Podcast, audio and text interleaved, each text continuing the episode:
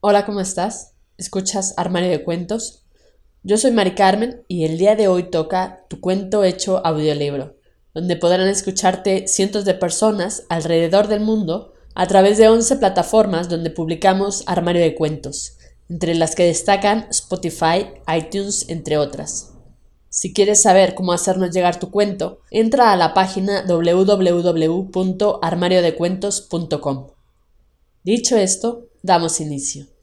Noches de amargura bajo el cerezo y el limón, por César Sepúlveda. Primera parte. Terror.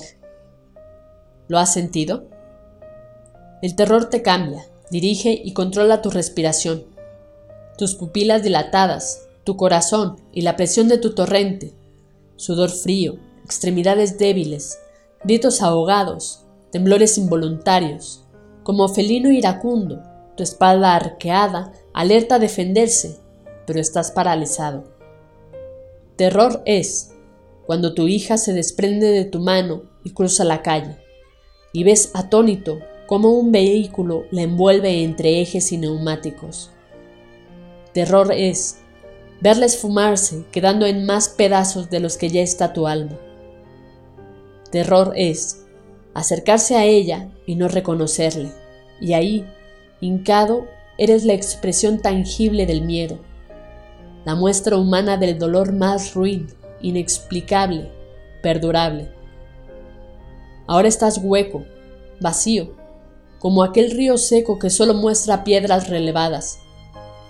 El terror ha vencido, te ha llevado con él, y aunque sigues respirando, tu vida se ha evaporado, se ha desvanecido entre las sombras, entre las manchas de sangre, y harapos menudos color melón.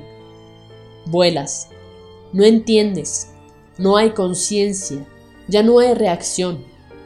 Con la vista perdida en los recuerdos acompañas a la noche, la luna en silencio y las flores marchitas enmarcan el camino del terror.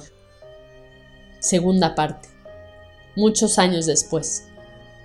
Fueron muchas, muy largas y solitarias noches.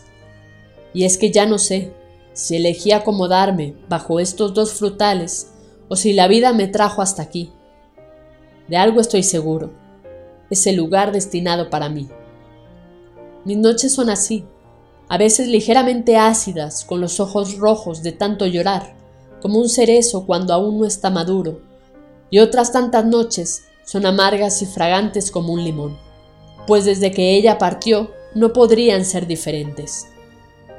Las estrellas las estrellas se apagaron y la luna se fue. Los sueños se murieron y el tabaco se encendió. Humo azul que se levanta escurridizo entre los dedos y se pierde entre las ramas, a veces del cerezo, a veces del limón. En cada suspiro se añeja el recuerdo. En mi mano aún guardo un harapo de aquel día, color melón. Lo llevo y lo huelo de vez en cuando. Me recuerda su infante aroma, de la mujercita que fue, y hoy, que voy a seguirla, mi alma camina en paz, pues cada noche anhelé descansarla en mi regazo y contarle un cuento. Emprendo mi camino, dejo atrás a los dos cómplices de mis amargos momentos, y las noches de humo, y las noches solas, y las noches presentes. Dejo al cerezo marchito y al limón con sus espinas. Camino sin rumbo fijo, pero sé a dónde voy.